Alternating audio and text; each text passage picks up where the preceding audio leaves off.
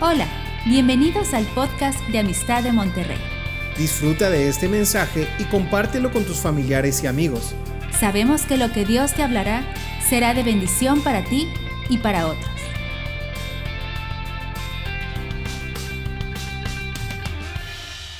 Pues muy buenos días o tardes más bien para todos y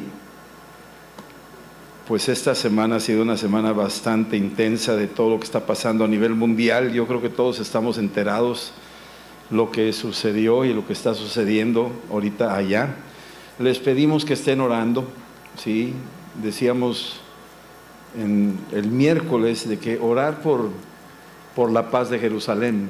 Salmo 122 nos dice orar por la paz de Jerusalén. Tenemos que orar por la paz, la paz de Israel, somos un pueblo agradecido con Dios por la vida del pueblo de Israel, que de ahí viene la Biblia. Este libro que leemos es un libro judío, de ahí vino de ellos. Todo este libro es un libro que viene de Israel. Y Jesús de Nazaret, nuestro Salvador, judío. Entonces, nosotros creemos que el pueblo de Israel ha venido a ser el instrumento que Dios usó para traer bendición al mundo entero sin embargo no conocen a Cristo y no son salvos. Entonces pueden tener paz, pero si no tienen la vida eterna en Cristo, por más que tengan paz en la vida de, este mundo, necesitan la paz eterna que da Cristo, el príncipe de paz. Lo mismo para los palestinos, necesitan vida eterna. Todas las naciones necesitan un encuentro con Cristo y este es nuestro compromiso.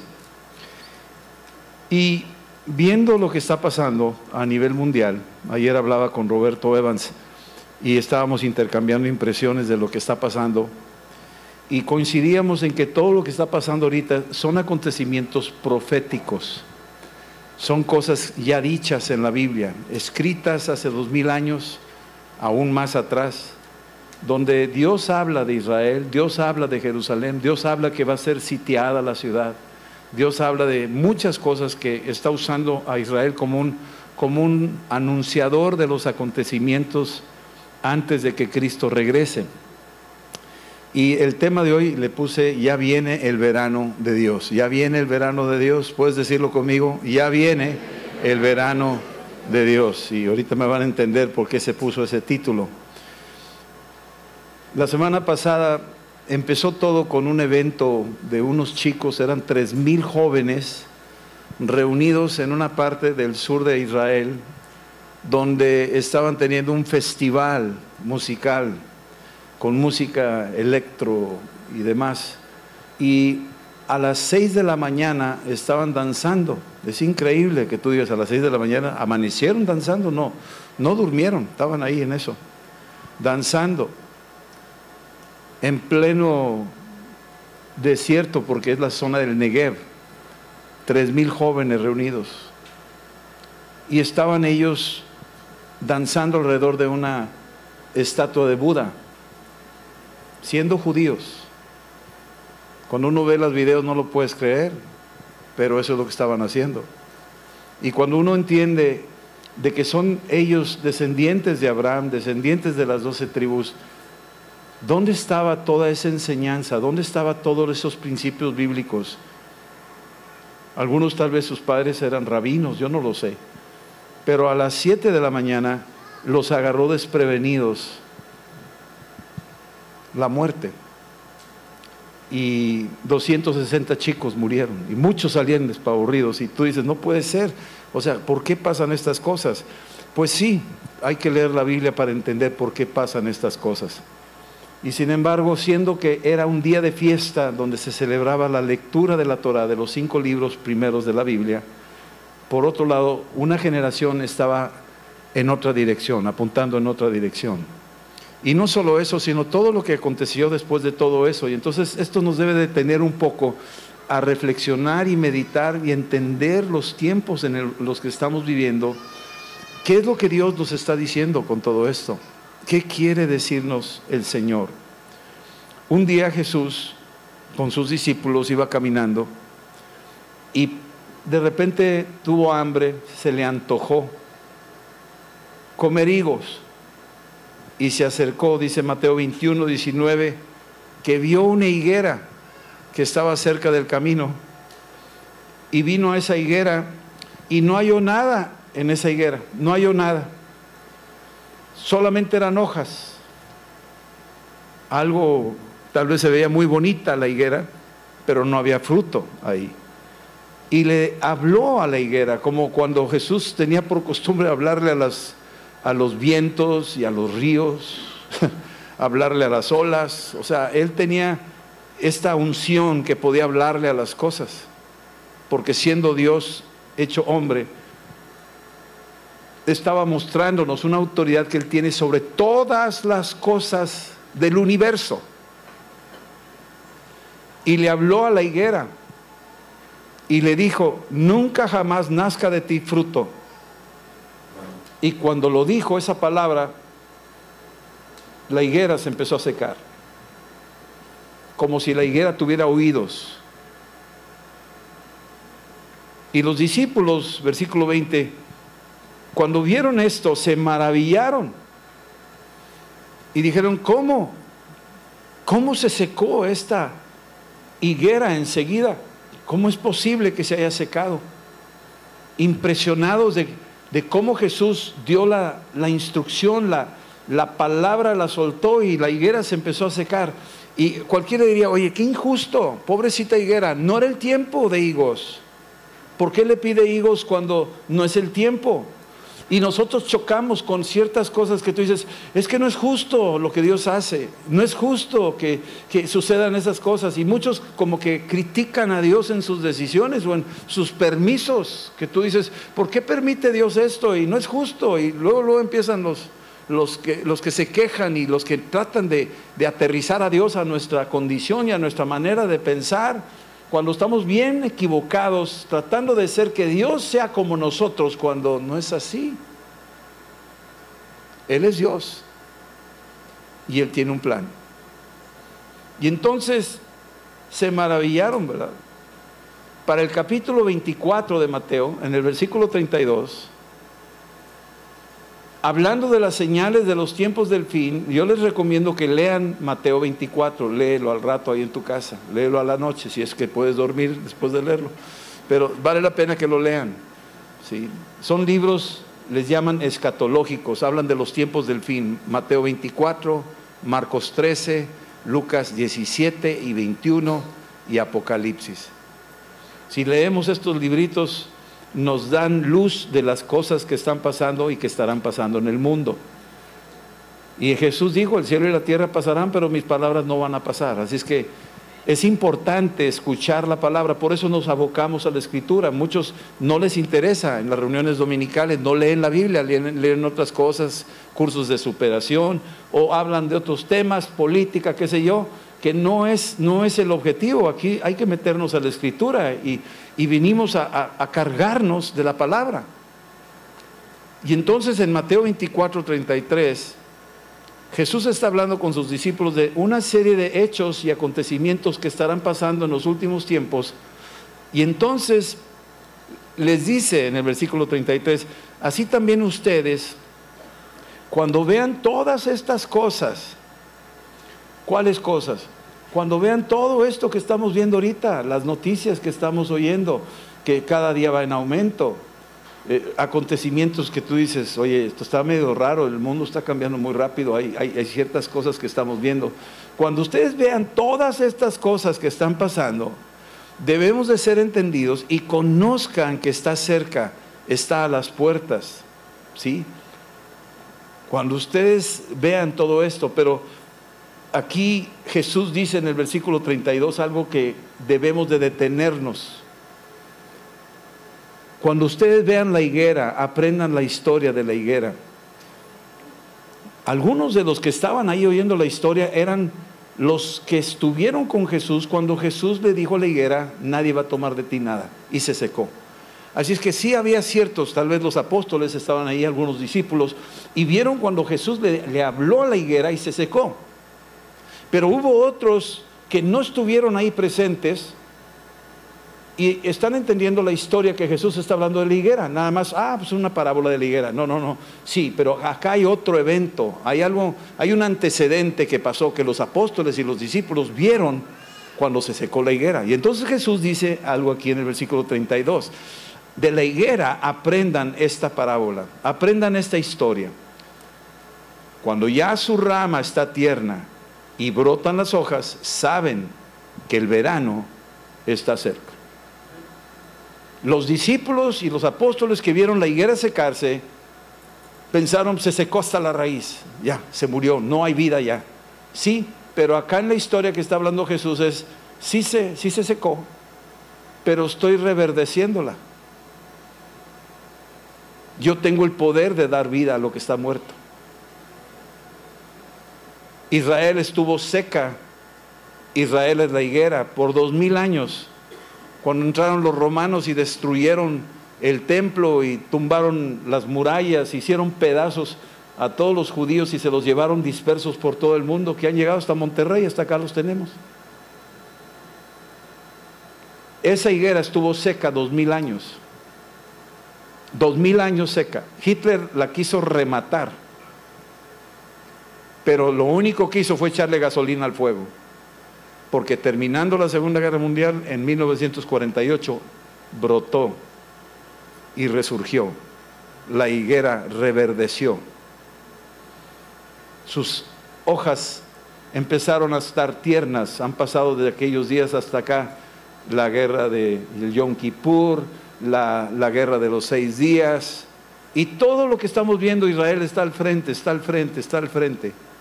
Y finalmente estamos viendo ahora otra vez Israel está en la primera plana de todos los noticiarios. Y los comentarios de todas las naciones y toda la atención que está ahí. Y están viendo a propósito Dios dejándolo que el mundo vea cómo la higuera está reverdeciendo y sus ramas están tiernas. Y está anunciándole al mundo entero, hey, el verano está cerca. El verano está cerca.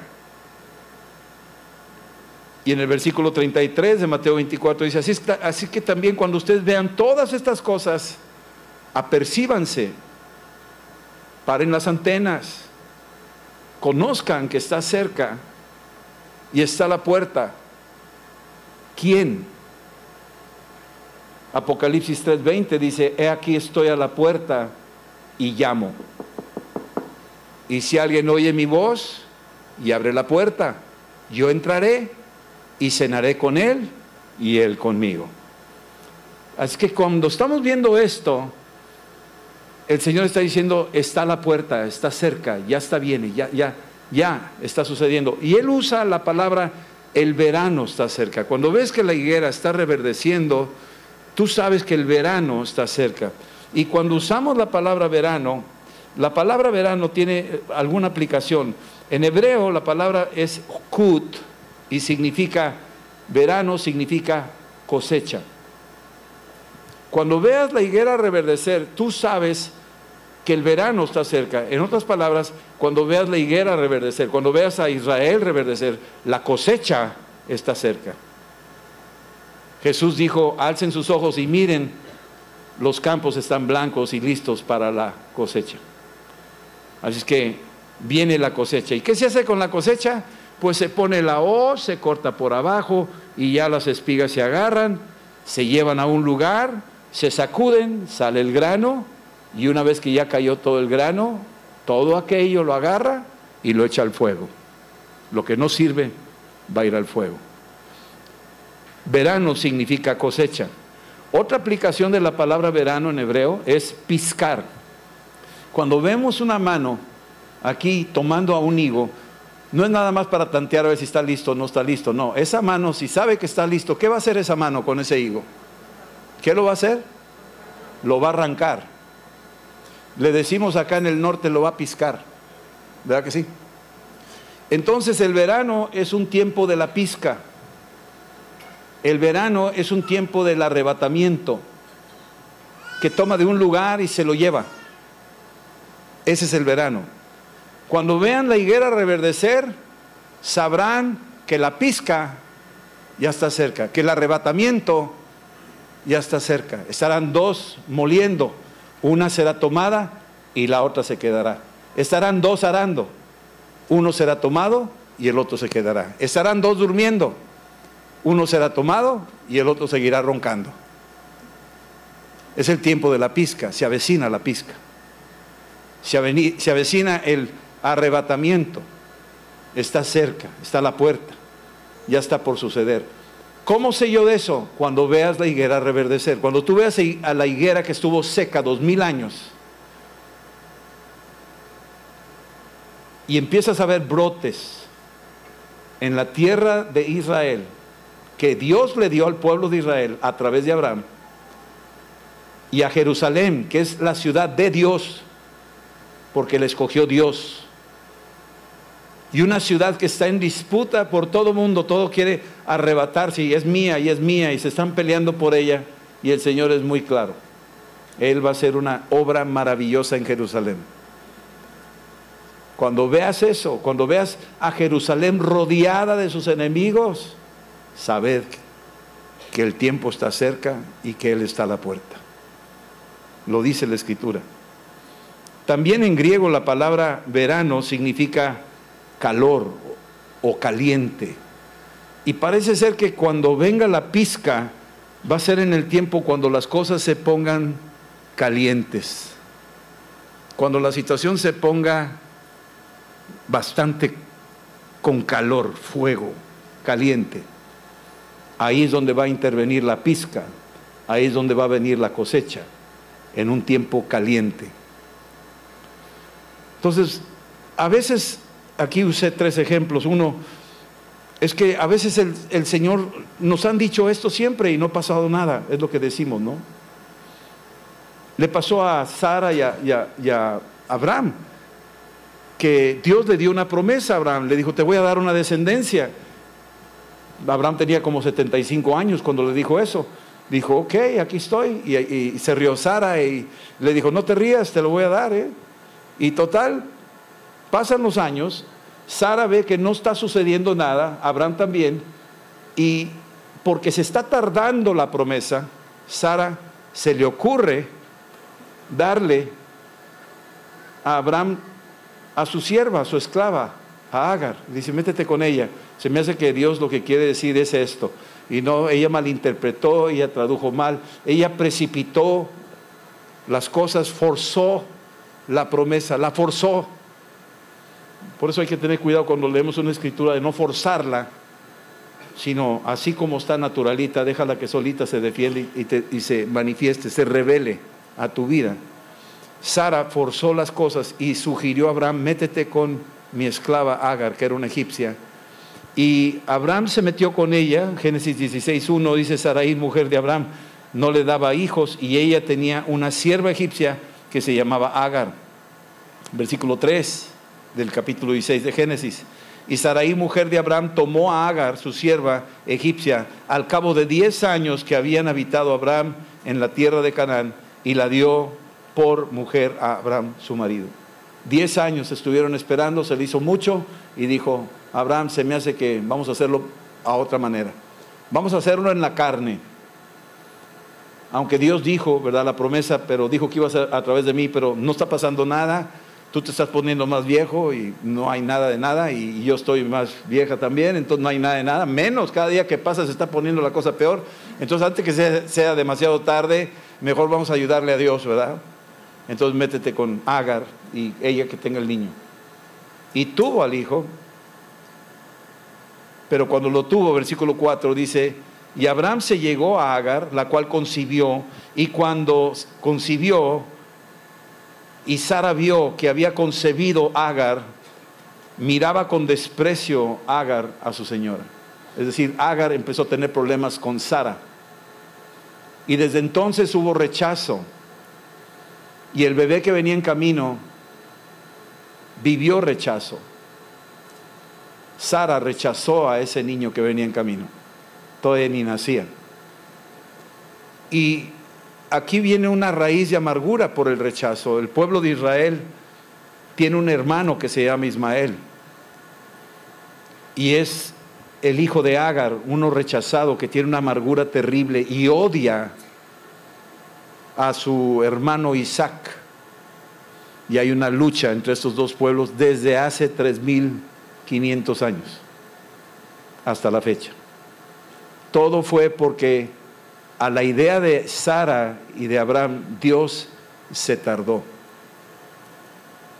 Y por pensar de que Dios se tardó, precipitaron las cosas y complicaron el cuadro. Y por eso vemos lo que vemos y está pasando lo que está pasando. Pero aún así Dios tiene un plan, Dios tiene un proyecto, Dios no le ganamos, Él, ve más adelante, Él tiene todo listo, resuelto de alguna forma, con mucho dolor, porque hay consecuencias, pero a la vez tiene todo en sus manos y en su haber.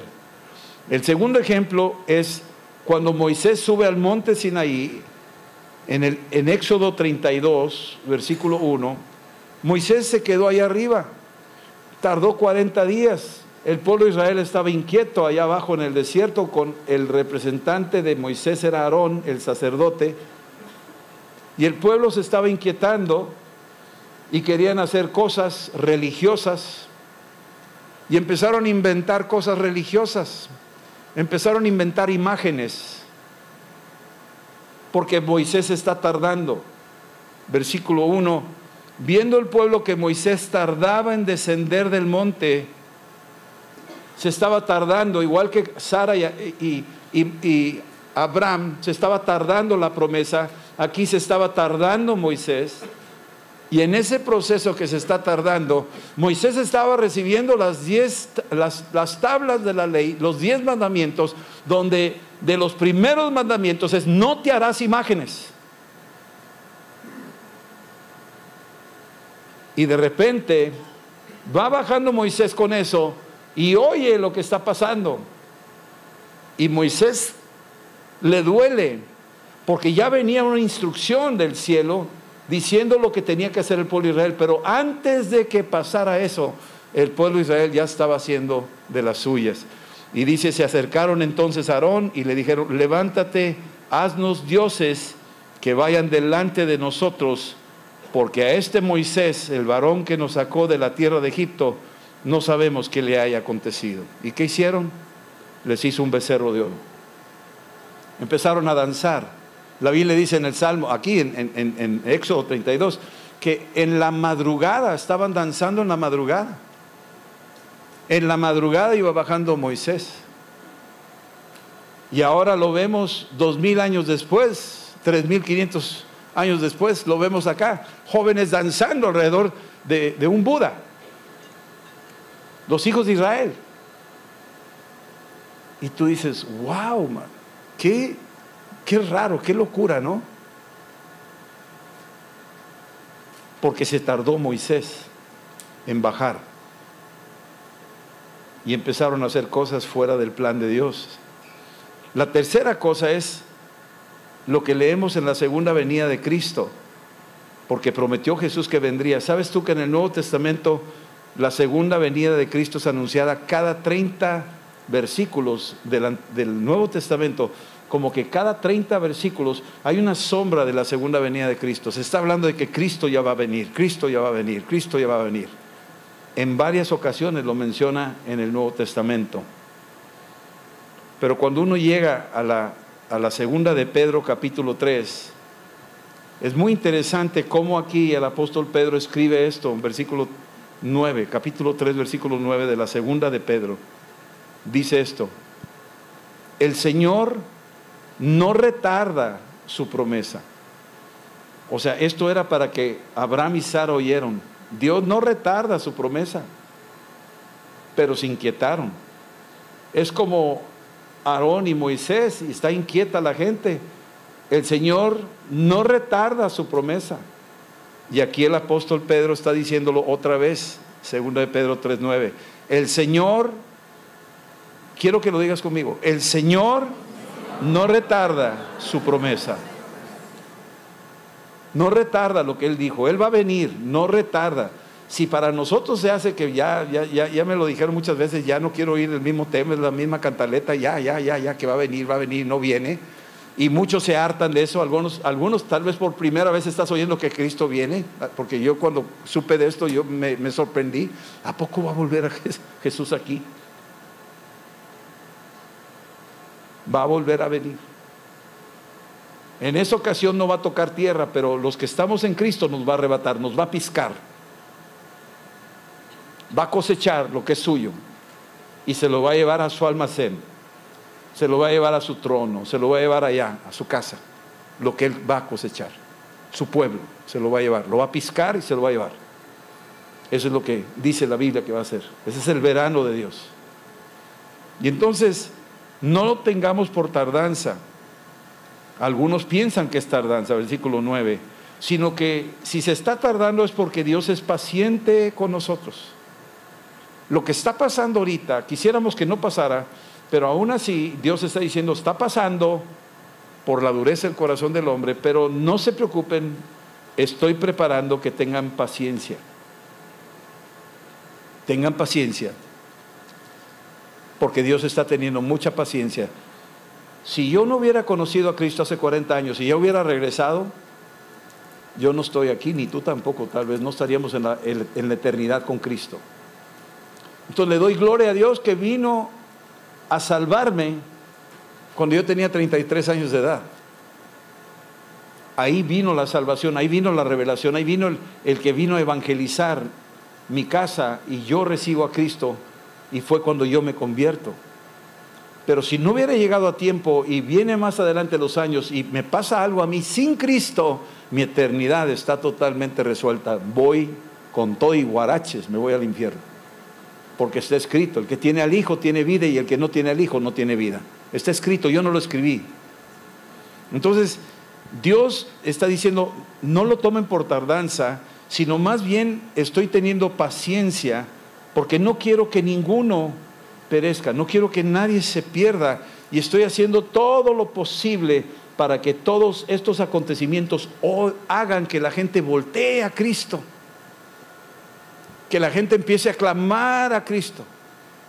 Empiece a decir, Señor, perdónanos, nos, equivocamos, te ofendimos, pensábamos que íbamos bien, pero ya nos dimos cuenta al leer tu palabra que te hemos ofendido. Y gracias por tu paciencia, gracias por venir al mundo para que no pereciéramos. Nos arrepentimos ante ti, Señor, sálvanos.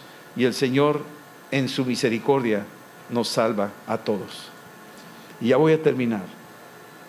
Estas tres, estos tres casos, Abraham y Sara, que se apresuraron y se apuraron porque Dios se tardaba, trajeron una situación complicada a mucha gente. El hecho que Moisés se tardara y el pueblo de Israel se apresurara y se adelantara y no quisiera, no llegó a tiempo la palabra.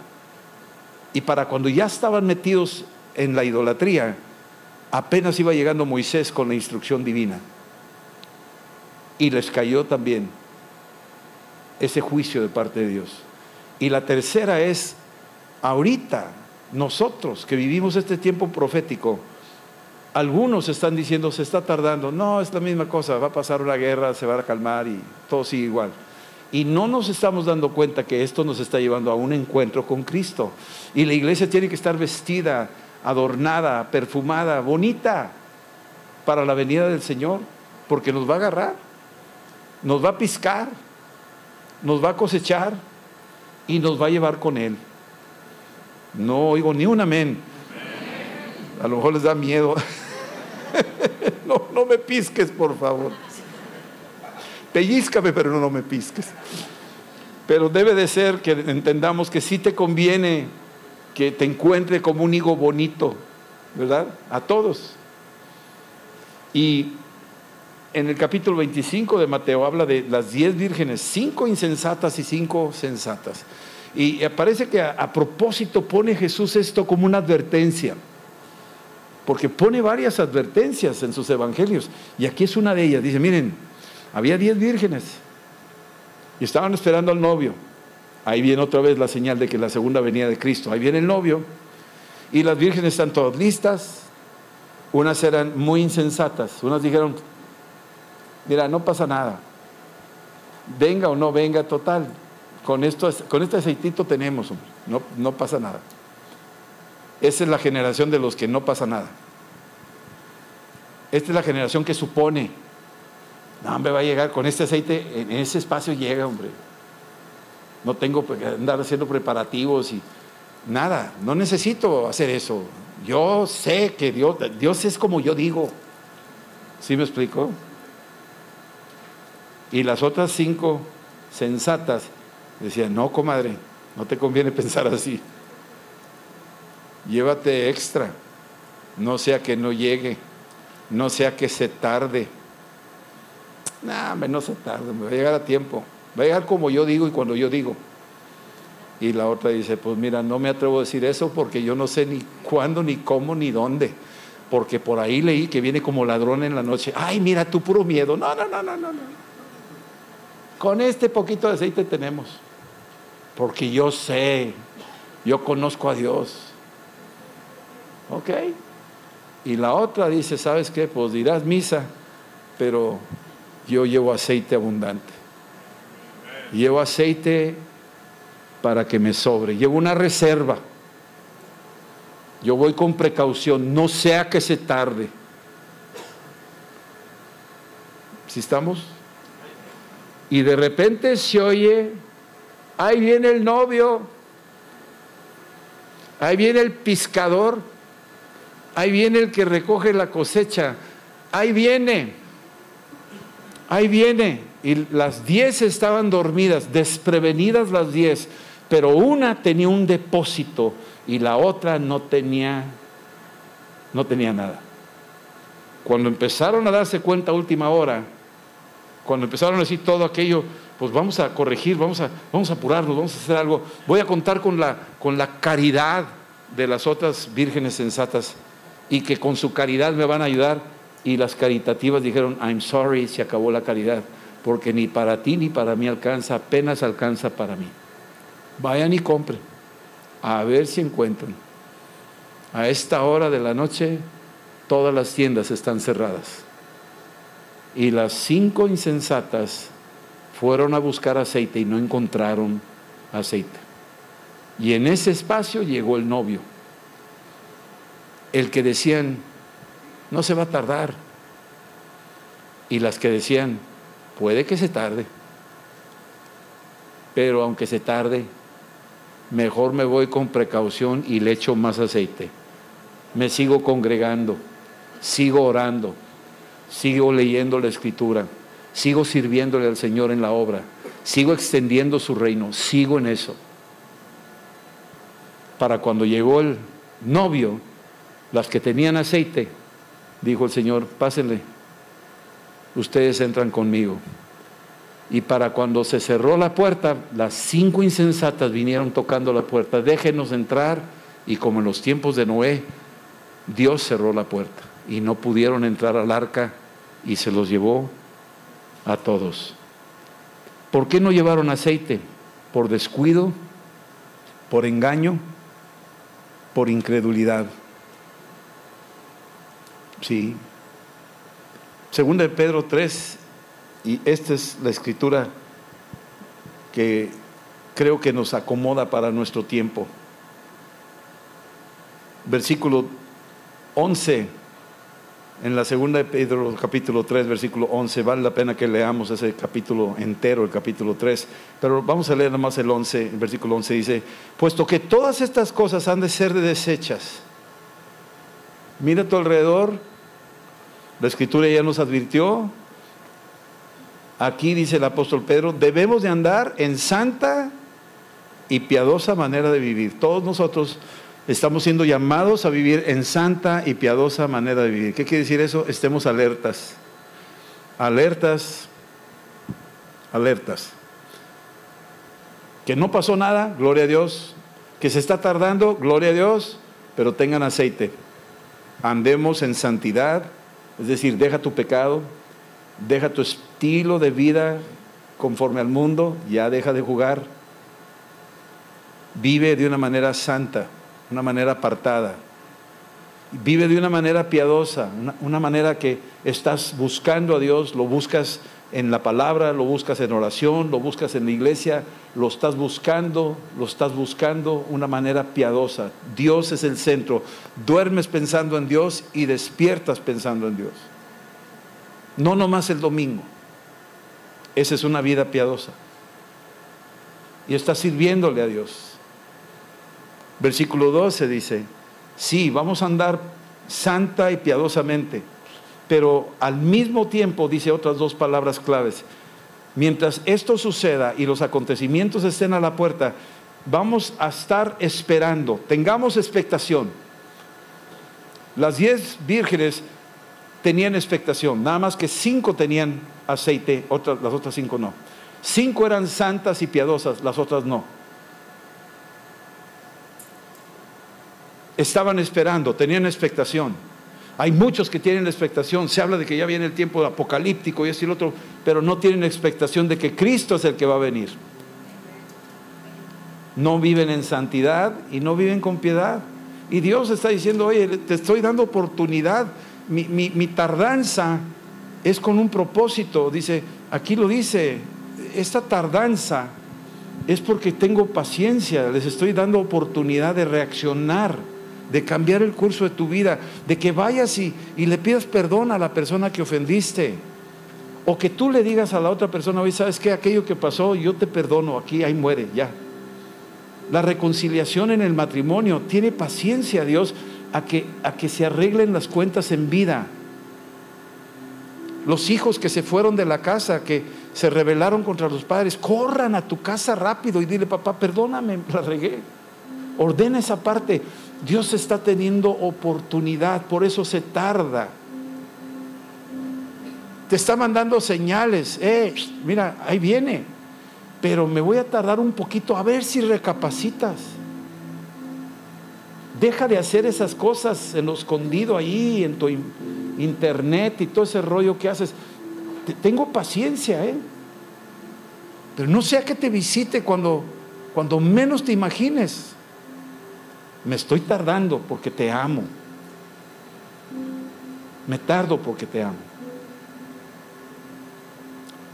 Tengan expectación de que viene.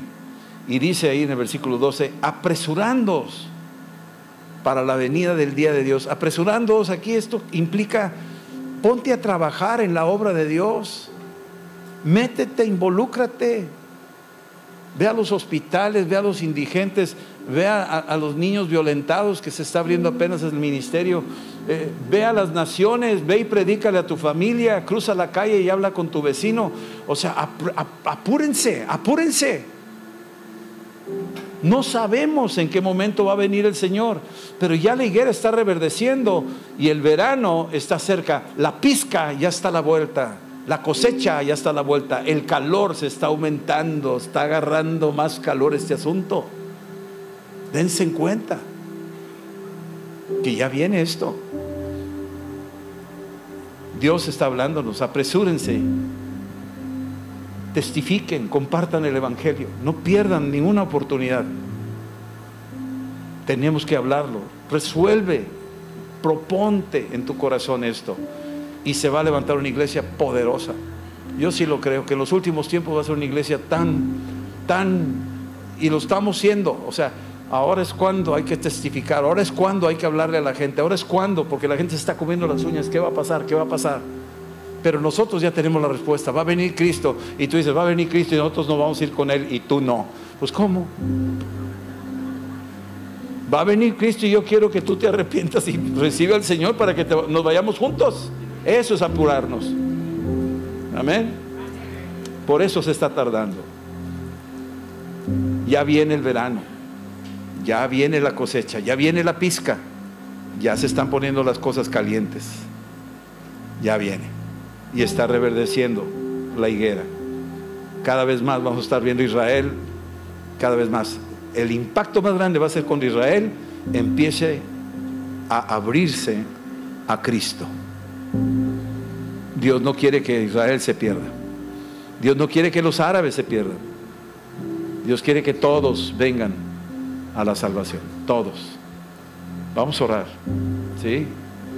Señor, en el nombre de Jesús te decimos gracias porque lo que vemos, lo que oímos, lo poco que podemos entender, nos muestra de que el verano ya está cerca. Ya se avecina el tiempo de la cosecha, el tiempo de la pizca. Señor, queremos estar dentro de tus planes. Y gracias por tardarte. Gracias por tu paciencia con nosotros y que nos estás llamando a un verdadero arrepentimiento para que enderezcamos nuestros caminos conforme a ti, que vivamos una vida santa, una vida apartada para ti, una vida piadosa, una vida que, que te ama, que te adora, no por miedo, no, no, no es por miedo, te amamos porque te amamos. Te amamos porque eres hermoso, porque eres bueno, porque eres justo. Te amamos porque eres tan, tan, tan maravilloso, Señor. Y esa es la piedad que tenemos de pensar en ti, de no, de no ofenderte, de decir, no, no lo puedo hacer porque ¿cómo voy a ofender a, a un Dios tan bueno que ha sido conmigo? ¿Cómo lo podría yo ofender? Como dijo José, ¿cómo podría yo ofender a Dios? En el nombre de Jesús, Señor. Ayúdanos a tener esa expectación de que ya vienes, Padre. Y vas a encontrar una novia vestida, adornada, y permítenos apresurarnos a evangelizar, a testificar de ti, Señor, de que tú ya vienes por tu pueblo, que tú ya vienes pronto. Ayúdanos, Señor, que nos apresuremos, que no, nos, que no seamos flojos en este tiempo de, apurarnos, de hablarlo, de testificarte. Y si alguien está aquí y que Dios te ha hablado en este día, yo quiero animarte a que tú recibas a Cristo estamos apresurándonos. Apresúrate, entra rápido, no te quedes afuera. Entra a la familia de Dios, entra a la casa de Dios, entra a la comunión con Dios. Cree en Él, recíbelo en tu corazón, en el nombre de Jesús. Llénate de aceite, no sea que venga y no tengas nada de aceite y quedes en las tinieblas. En el nombre de Jesús, yo quiero pedirte que hagas esta oración conmigo y dile, Señor Jesús, te pido que me perdones por mi insensatez, mi ceguera espiritual, mi dureza. Perdóname, Señor, por mis pecados y lávame con tu sangre y lléname del aceite de tu Espíritu Santo que haya abundante aceite. Que aunque te tardes tenga yo abundante aceite. Aceite nuevo. Donde yo pueda seguir con la lámpara encendida en los tiempos más oscuros de mi vida y de la historia de la humanidad. En el nombre de Jesús. Lléname de aceite, Espíritu Santo. Y ayúdame, Señor, a vivir santa y piadosamente a tener una expectación de que tú vas a regresar pronto y que nos vas a cosechar, nos vas a piscar, nos vas a arrebatar, nos vas a llevar contigo y estaremos contigo siempre. Ayúdame a evangelizar y a dar testimonio a los que aún no te conocen. Ayúdame a apurarme para hacer esta obra que tú me has encomendado. En el nombre de Jesús. Amén, Señor. Esperamos que este mensaje te ayude en tu vida diaria. No olvides suscribirte y seguirnos en nuestras redes sociales. Somos familia amistad.